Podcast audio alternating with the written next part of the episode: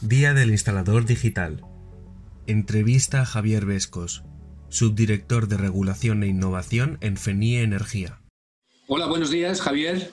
¿Qué tal? ¿Cómo estás? ¿Todo bien? Buenos días, Juanjo. Sí, muy bien por aquí. Muchas Estupendo. gracias por, invitarnos.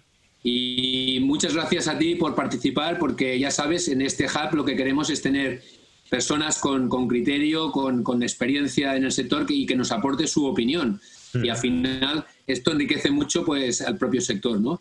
También agradecer la asistencia a todos los seguidores ¿eh? y, bueno, espero que estos 20-25 minutos que tenemos de, debate o de conversación pues sea provechoso como que en el caso de que del invitado que tenemos estoy convencido de ello. O sea que Javier, cuando quieras te lanzo la primera pregunta eh, sobre, sobre una serie de aspectos de presente y de futuro, diría yo. ¿De acuerdo? Muy bien.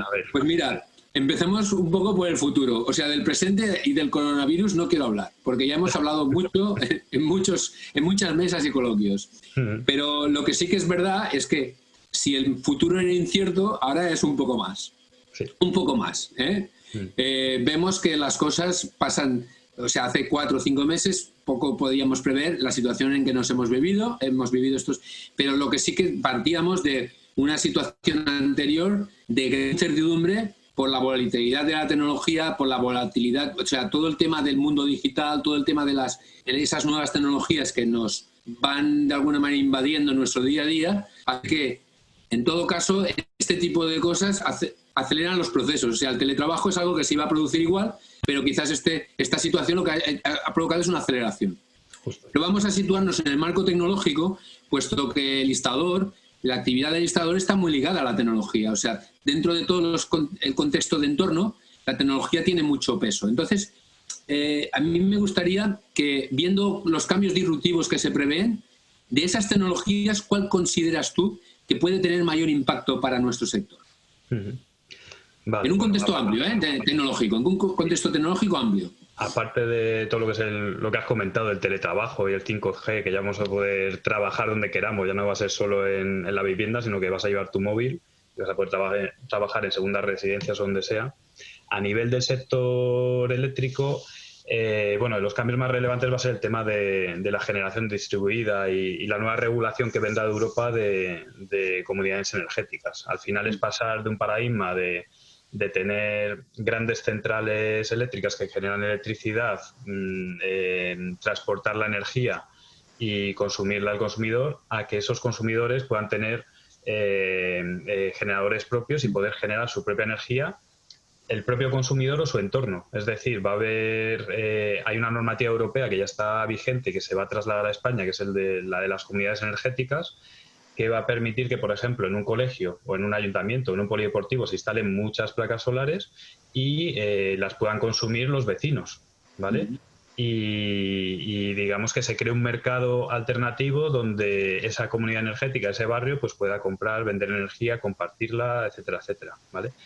Y mm, luego también va a ser muy importante, eh, eh, bueno, a nivel del, que que igual para los instaladores no estoy seguro si les va a afectar tanto, pero a nivel eh, energético la entrada del hidrógeno en España va a afectar mucho, ¿vale? Porque si queremos pasar de, de un 40, siempre se habla de tener un 100% de renovables y parece que estamos al principio, ya tenemos un 40 o un 50%. Entonces, si se quiere pasar al 100%, el problema que tiene la energía es que si tú la generas la tienes que consumir en el mismo momento.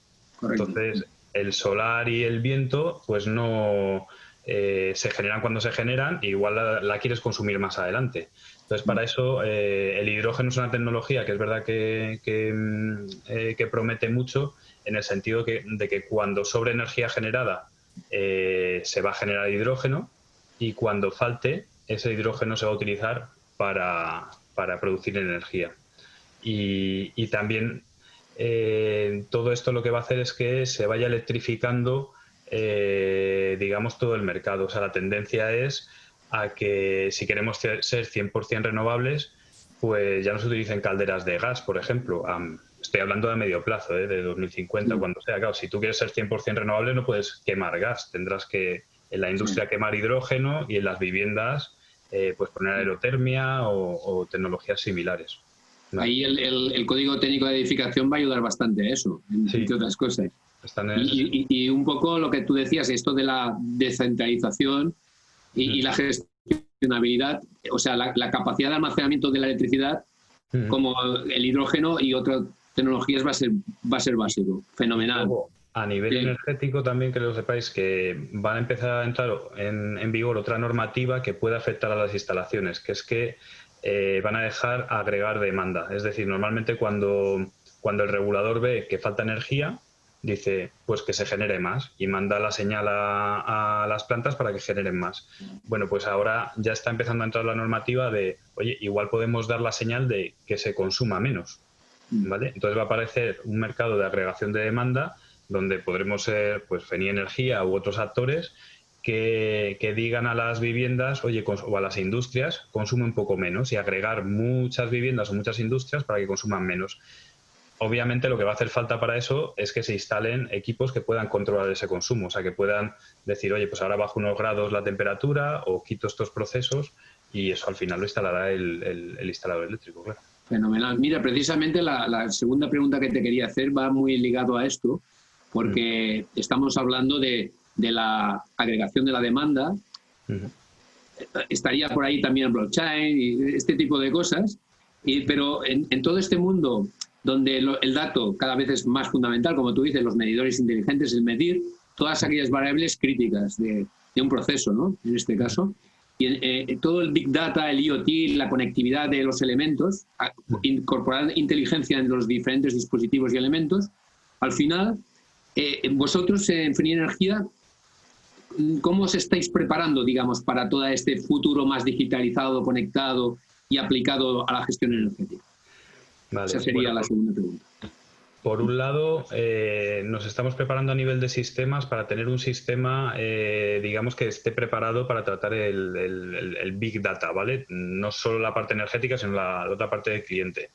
Eh, estamos ahora mismo en un proceso de cambio de un año, año y medio, donde ya sabes que FENI Energía es una empresa un poco peculiar porque es energética y aparte tiene los 3.000 instaladores eléctricos que son sus dueños, entonces tenemos que unos procesos un poco peculiares en el mercado. Entonces, antes teníamos unos sistemas eh, CRM hechos a medida, ¿vale? Y nos hemos tenido que ir hacia sistemas eh, más de mercado tipo Salesforce, tipo SAP, que nos permitan eh, tratar al cliente como, un global, ¿vale? Tener sus metadatos de redes sociales, de catastro, de datos energéticos, tener herramientas que esos, esos softwares nos dejan de, Big Data para tratar al cliente y, también al instalador, ¿vale? Para, para ver, nosotros tenemos dos clientes, el cliente eléctrico y el instalador.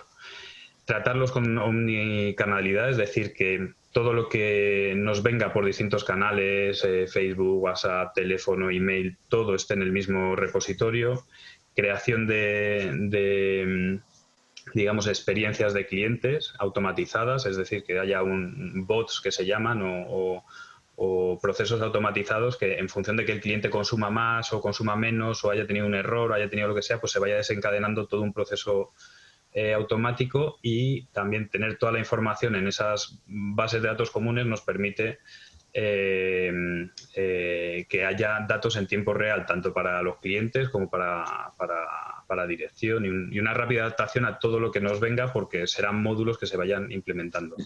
Y eso a nivel de sistemas general que luego tienen que enlazar con eso IoT y esos sistemas específicos que nos comentas, que ahí si quieres también te comento lo que, lo que vamos haciendo, ¿vale? Por un lado, nosotros lo que llevamos tiempo comercializando es un, un, sistema de monitorización de energía que llamamos Sigue más E, porque al final el cliente, tú la energía no la tocas, no es como un grifo de agua que lo abres y dices, eh, estoy malgastando agua, tú no sabes si estás malgastando energía o no. Entonces, es un software que ayuda a, que el cliente tenga ese dato también, tenga, pues igual que todos los días sabemos si va a hacer frío, va a hacer calor, va a llover o no, pues que sepas cómo estás consumiendo. ¿vale? Luego también tenemos otro sistema eh, más enfocado a la recarga en, vía pública de, vehículos, ¿vale? donde alguien que quiera recargar su vehículo pues pueda ver si los puntos de recarga de Feni Energía eh, están disponibles, están ocupados, que lo pueda recargar con la app que cuando su coche ya haya recargado le avise de que ya tienes el coche cargado y, luego que se conecte con otros sistemas, pues como los navegadores de los coches y, todo eso. Y también estamos en, proceso de tener un, un, un, software de monitorización para el tema de, autoconsumo. Pues a ver si, si tú te montas tus placas, pues a ver si estás consumiendo, estás generando, si ese, ese, tema de que el cliente sepa un poco qué, qué está pasando y relacionarlo también con, con, los precios de la energía. ¿vale? Que también le interesara, por eso era, por eso te hacía la introducción de que, de que vamos a tener todo conectado, ¿vale? Y luego, es verdad, eh, Juanjo, ahora mismo no te estoy, no te oigo, no sé si es problema mío, porque veo que. No, no, es, ah. Te estoy escuchando muy atentamente. Vale, vale, vale. Y luego te comento también proyectos que estamos de, de I D en proyectos europeos, que eso probablemente no son, no son cosas que tenemos tan tangibles, pero en las que estamos trabajando, ¿vale? Estamos en un, proyecto europeo que es de Demand Response, que la idea es, eh, estamos investigando cómo dar señales a nuestros clientes cuando queremos que bajen su consumo de energía. ¿Vale? Pues si por una app o tiene que ser automatizado o tiene que ser, eh, no se puede dar todos los días, sino que tiene que ser eh, cambiar sus hábitos de consumo durante dos meses, ¿vale? Pues estamos en un proyecto europeo que está investigando eh, eh, cómo se adaptan los consumidores a señales que enviamos desde las comercializadoras. ¿vale? Luego también estamos en otro proyecto europeo en que tenemos un piloto en, La Graciosa, en, Canarias, que es la creación de, islas o comunidades energéticas que no necesiten de suministro exterior. O sea, la idea es que hacer pilotos en esas islas para que sean autosuficientes y, se puedan hacer esas comunidades energéticas que es hacia donde va también eh, el mercado. Eso, por ejemplo, a nivel global, en, sitios como aislados, como África o determinadas comunidades, eso va a ser porque no olvidemos que todavía hay muchas millones de personas en el mundo que no tienen acceso a la electricidad. Pero, pero desde luego, aplicado a nuestra situación privilegiada, desde luego tenemos también muchas, muchas cosas que aportar. y yo un poco, eh, eh, o sea, eh, estamos hablando de, incorporar la propia experiencia y el conocimiento humano mm. a lo que ya sería acoplarlo o, o combinarlo con la inteligencia artificial, el mundo smart. O sea que nos van a venir muchas cosas. Tendremos que hablar a los próximos años muy, muy seguido de todo esto porque va a ir evolucionando deprisa, pero es importante que, que nuestro sector, que nuestros instaladores pues estén al día continuamente, ¿no? Mm. Sobre cosas sucesivas muy nuevas y muy rupturistas. Pero vamos a hacer un poco un viaje hacia el futuro a 10 años vista. ¿Y mm. tú cómo, cómo, lo ves? Esto ya es presente, o sea, es futuro, es presente, ¿de acuerdo? Pero a 10 años vista, ¿cómo lo ves? Cuando tenemos un Plan Nacional Integrado de Energía y Clima que dura 10 años y todo esto, pero tú cómo lo ves ese horizonte? Pues la verdad es que va a ser un... El, mercado eléctrico en general va a tener una remodelación completa y, la verdad es que es difícil adivinar qué, es lo que va a pasar. Por, un lado, comercialmente, lo que tiene más que ver con la comercializadora de electricidad, estamos viendo pues mucha concentración en el sector, porque vienen las grandes petroleras que, como todo se va a electrificar, pues grandes petroleras que tienen que entrar en el mercado eléctrico. Luego eh, también vemos que hay unos márgenes muy pequeños, con lo cual se va a buscar mucho el valor añadido de, pues, de, agregando servicios, pues igual que Telefónica sacó eh, eh, la tarifa que agrupaba televisión y agrupaba de todo, pues aquí pues habrá empresas que agrupen eh, la factura de la luz, con el combustible del vehículo, que puede ser por combustión o eléctrico. ¿no? Paquetizar ofertas. Paquetizar ofertas, como eso es, eso es. Mm. Y mantenimientos y tal, y empoderar al cliente también, porque el cliente cada vez va a saber más. O sea, es verdad que hemos pasado de, de, un mercado donde el cliente no sabía que se podía cambiar de, compañía y se espera que haya un mercado donde el cliente pues pueda participar en el, en el mercado, tener autoconsumo, vender, almacenar, eh, comprar a futuro, comprar directo. Se está haciendo ya que, oye, yo quiero comprar a esta planta solar, ¿vale? Y, las consecuencias eh, también de las disrupciones tecnológicas que hay, pues, pues también veo que hay mucha incertidumbre, porque se habla siempre, de, por ejemplo, de pasar a, un 100% renovable, y eso tiene cierto problema, porque al final eh, em, las renovables tienen una inversión ¿no? Se, invierte y luego el coste operativo, el OPEX, es muy bajo. ¿Vale? Entonces, ahora mismo, ¿qué es lo que pasa? Que cuando hay muchas renovables, el precio de mercado baja, ¿no? Mm, y cuando haya el 100% de renovables, van a entrar en un juego de perder o perder. Es decir, eh, una planta solar, eh, si le dices, eh, párate o vende a 40 euros el, megavatio, vende a 40 euros, párate o a 20, vende a 20, párate o a 10, vende a 10. Es que le da igual, va a vender a precio muy bajo. Entonces, algo va a tener que cambiar y, sobre todo porque ya la generación no va a estar concentrada en, en cuatro o cinco compañías, sino que va a haber muchos generadores y eso no se puede controlar tan fácil. Por eso también creemos que estamos viendo un, movimiento de grandes compras de parques por las grandes las grandes generadoras para seguir estando en el mercado.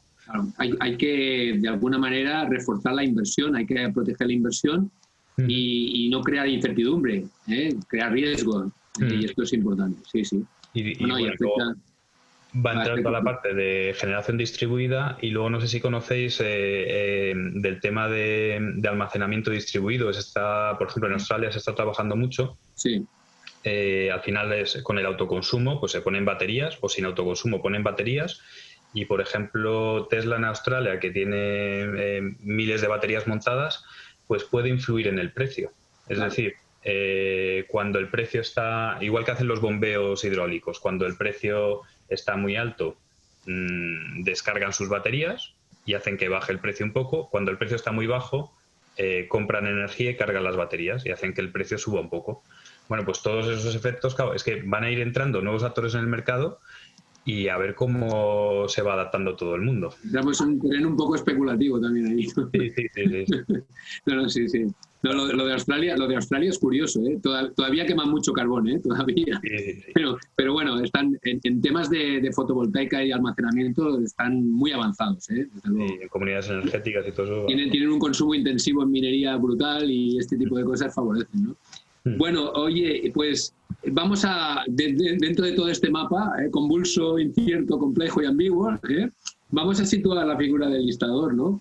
¿Y, hmm. qué, cómo lo ves? ¿Qué oposición ocuparía él en su presente y en su futuro inmediato? Eh? Ya no nos vamos a ir a 10 años, como hmm. ya hay muchas cosas que atender hoy, no nos vamos a pasar de tiempo y vamos a situar dos o tres años venideros, ¿eh?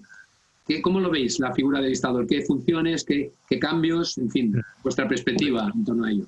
Yo creo que eso, la, incertidumbre realmente puede estar en la comercialización de energía, pero a nivel de instalador yo creo que va a ser el, gran beneficiado de, la electrificación de mercado, que todo, vamos a ver, los vehículos eléctricos se están, eh, se están o sea, los vehículos de combustión se están pasando a, a eléctricos y esos necesitan puntos de recarga. Eh, ahora mismo la DGT creo que pone que hay 24, 25 millones de coches de combustión.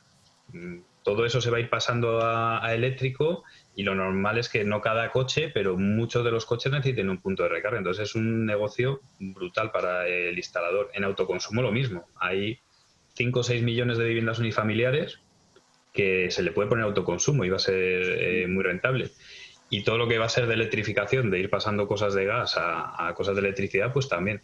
¿Qué, es lo que pasa? El instalador va a tener que aprender estos nuevos productos, yo creo que conseguir posicionarse para que la gente piense, porque al final es un mercado diferente, o sea, el, consumidor es un poco diferente del, que había antes. Y eh, sobre todo, yo creo que lo que tiene que intentar hacer es que estos nuevos productos no solo los instale, sino que saque un negocio de operación y mantenimiento. Es decir, que no pase en tres años y diga, yo he instalado mil autoconsumos y mañana, mañana no sé, ya saldrá otro producto. No, no, tienes que... Más, gestor integrador y menos instalador. ¿eh? Eso es, eso es, hacer más de, una gestión y, dar también los nuevos servicios que aparezcan de, participación del cliente en el, en el mercado. Yo, yo, creo que es un proceso que ya hace años que se inició a diferentes velocidades en empresas instaladoras. ¿eh? Pero, pero que sí que es el proceso de, pasar de instalador a asesor energético, gestor de proximidad, de clientes y tal, se ha hecho, pero que todavía tiene muchísimo recorrido y que ahora tiene muchísimo más peso con el tema de los paquetes de servicio y tal. sin duda, o sea, se abre el abanico, digamos, entramos en una autopista tremenda, mm. donde yo creo que incluso iremos hacia la especialización, no sé si estás de acuerdo, en determinados ámbitos. ¿eh? En determinados ámbitos seguro, de, especializarse en... nosotros... es verdad que lo que intentamos también es dar un marco para que cualquier instalador pueda hacer cualquier cosa. Es decir, eh, nosotros nos especializamos en vehículo eléctrico y le, damos un, software para que, para que pueda mantener esos puntos de recarga de tal manera que no tenga que tener muchos puntos de recarga para mantenerlos adecuadamente. ¿Vale? Le damos ese soporte de, oye, pues los que agregamos eh, pues 200 puntos de recarga para que se pueda hacer un, mantenimiento remoto y tengamos un call center por si llama a alguien y tal, esa especialización pueda estar también en FENI Energía y los instaladores tengan que estar menos especializados para, para llegar a esos mercados. ¿vale? Y les demos, les demos Muy bien. perdona, perdona. Bueno, no, también te iba a decir que van a aparecer, con lo que me habías comentado antes de la gente conectada, hiperconectada y todo eso, van a aparecer también nuevos competidores. Pues aparecerán, eh, por ejemplo, Amazon, en Estados Unidos eh, ofrece, eh, ofrece instalaciones, tiene grandes acuerdos de puntos de recarga y tú al final mm, compras el enchufe, pero también tienes la opción de quiero el enchufe instalado y quiero que me vengan a tal hora. Y todos conocemos Amazon, que, es muy fácil. Competidores a todos los niveles, a, nivel de la distribuidora, de la comercializadora, del fabricante, del distribuidor de material eléctrico y del propio instalador. ¿eh? Eso es. Y, se les va a valorar, además, que es lo típico de, oye, valora como vamos, vamos a tener que acostumbrarnos a que nos valoren. De hecho, en, lo, que son las mesas redondas, es, es, una de las cosas que se debaten, ¿no? Que es como nos afecta, digamos, que estamos en un mercado de gran oportunidad, de pocos sectores tienen tantas oportunidades como este. Yo diría que ninguno, o al menos que yo, conozca, pero claro, hay gente que, lo ve como, como un, vamos, también gente que no estaba que quiere entrar, ¿no? Y gente con mucho peso, con mucho conocimiento, con mucha capacidad de gestión, ¿no? Pues hay, que ponerse las pilas, ¿eh? bueno, y, claro, tú dices esto a 10 años, hablabas del coche eléctrico, fíjate los datos. Eh, según el PNIEC y tal, el horizonte a 2030, entre 4 y 6 millones de vehículos eléctricos. Y ahora tenemos 90.000, no llega en España. en los países de la tasa, de, más reducida de, vehículos eléctricos por habitante. De, bueno, e, es negativo ahora, pero es positivo en el sentido que tenemos margen de mejora, tenemos mucho por hacer. Trabajo, ¿eh? trabajo en definitiva. Sí, sí, justo. Pero bueno, hay, que, hay, que, hay que invertir y eh, hay, hay, que buscar tanto inversión pública como privada, más privada que pública. ¿eh? pero es lo que tú dices, el, riesgo de dónde invierto, de qué manera, cómo lo voy a amortizar, es mm. complejo. Pero bueno, volviendo un poco a... Que duerma va a tener trabajo, yo creo. Yo, y, de, alguna forma, volviendo a, un campo ya más, más práctico, eh, si, yo fuera instalador, si yo fuera instalador, eh, ¿cómo, ¿cómo me puede acompañar? Algunas cosas ya les hemos dicho, pero quizás alguna cosa más concreta. ¿Cómo me puede acompañar Feni Energía si yo fuera instalador? ¿Cómo me puede decir, oye, cuál es el soporte que vas a tener conmigo, en fin, eh, ¿qué, valor añadido me aporta principalmente como instalador. Ahora Juanjo Catalán es instalador, yo te lo pregunto, ¿qué, qué, me ofrece FENI Energía? Bueno, aparte de tener pues toda la pata de que tienes un nuevo negocio por, por, vender electricidad a tus clientes y te vamos a dar muchos datos de ese big data que hablábamos de, del cliente, el instalador lo va a tener también para poder aconsejarle eh, unas medidas de ahorro u otras medidas, ¿vale? Y luego, a nivel de los productos nuevos que hablábamos, siempre que sale algún producto de vehículo, de autoconsumo, los instaladores pequeñitos, sobre todo, tienen que hacer un, esfuerzo eh, para salir de su día a día y aprender de los nuevos productos. Entonces, desde FENI Energía sí que intentamos ayudarles eh, pues haciendo las ofertas sencillas, dando un apoyo técnico, eligiendo nosotros a los proveedores, que nos tengan que estudiar todos los proveedores, sobre todo para los productos nuevos. Y, luego ayudando en eso que te comentaba de, intentar que saquen dinero también de los mantenimientos o de, las operaciones. Pues yo te voy a poner los dos ejemplos más típicos, son vehículo eléctrico y autoconsumo, ¿vale? Cuando al final lo que hemos hecho en vehículo eléctrico, cuando, cuando son públicos, hemos creado un, ecosistema, porque tú instalas un punto de recarga en un, en un parking y el parking te dice, vale, pero ahora quiero cobrar energía, ¿cómo, cómo, cómo cobro energía a cada conductor? Bueno, pues hemos hecho un software que permite eh, eh, que el conductor se identifique, que se le cobre la energía, que se le pague al, al, parking y se saquen sus, sus márgenes, realizar un mantenimiento remoto, que esto es muy importante. Muchas veces vamos al punto de recarga y está, está estropeado. Entonces nosotros todos los días hacemos un mantenimiento de los puntos de recarga públicos de todos nuestros instaladores y vemos, ok, nos está comunicando bien, todo va bien. Y si no, mandamos al instalador para que haga ese mantenimiento y lo cobre, ¿vale? Y, luego toda la interconexión con terceros. Entonces lo que queremos hacer es que el instalador no sea una persona que le digan una gran empresa, oye, ve a instalar el punto de recarga y luego el negocio lo haga otro, sino, oye, vamos a instalar los puntos de recarga y nos quedamos. Sí, sí, sí, sí. Y en autoconsumo, bueno, pues estamos también haciendo, por ejemplo, en, en, la parte de ofertas que te comentaba que intentamos ayudar, ahora tienen un software donde entran en Google Maps, pintan el recuadro de, de la casa, del tejado, y automáticamente con 3, 4, 5 datos pues se calcula para ese cliente suyo cómo sería la, la, instalación solar, cuánto se podría llevar el instalador, etcétera, etcétera. El dimensionado de la instalación y esto, ¿no? Eso es. Y luego lo que tenemos pensado es lo mismo, intentar hacer algo que permita que por medio de los sistemas centrales de FENI Energía, pues de call centers, de gente que está eh, eh, todas las horas en la oficina, pues se permite hacer ese mantenimiento remoto, que igual tendrías que estar muy especializado en autoconsumo para hacerlo. O sea, si, si tú quieres hacer ese mantenimiento remoto como instalador, pues mínimo tienes que tener 20, 50 instalaciones. Bueno, pues intentar que no haga falta estar tan especializado para, para, para dar esos servicios. Y, bueno, yo creo que eso es lo que, lo que podemos ir aportando. Eh, impagable todo esto.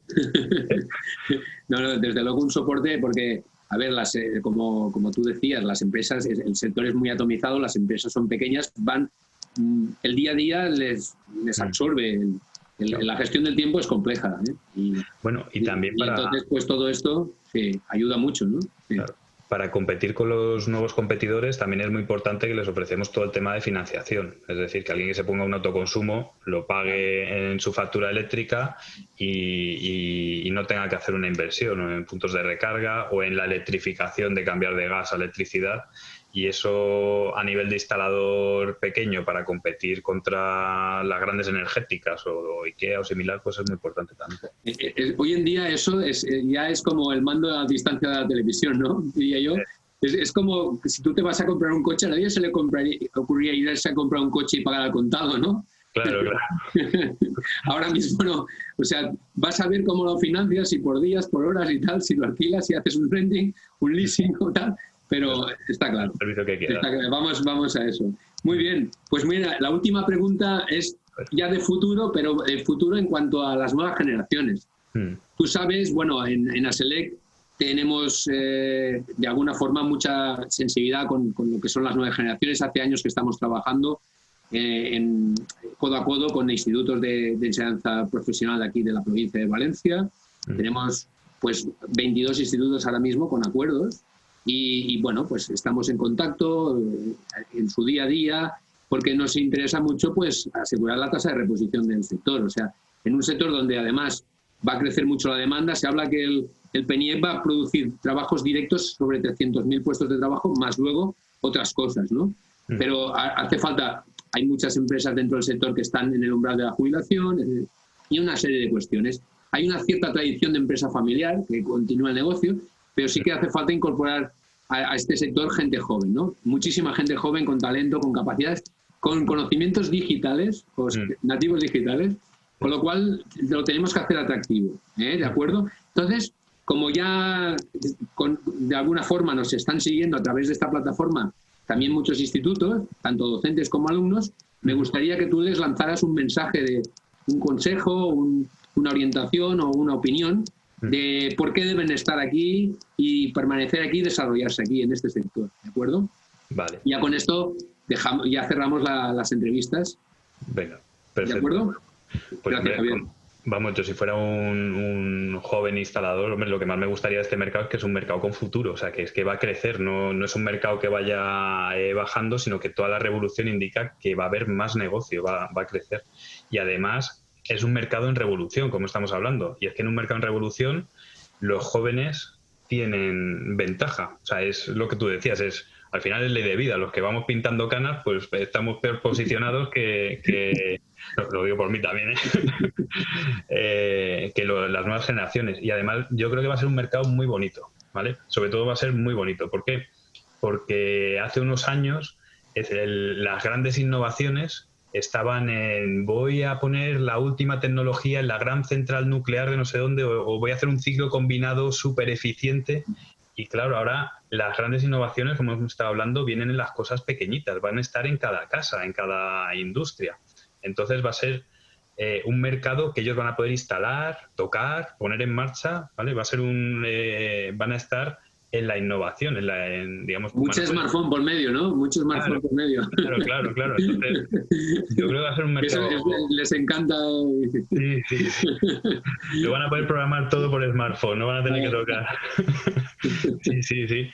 Y eso, pues nada, al final eso, que van a tener es mercado con mucho negocio, ellos tienen una ventaja competitiva por ya ser digitales y por su juventud y va a ser un trabajo muy muy estimulante porque van a estar ahí en la punta de lanza de, los cambios del sector, yo creo.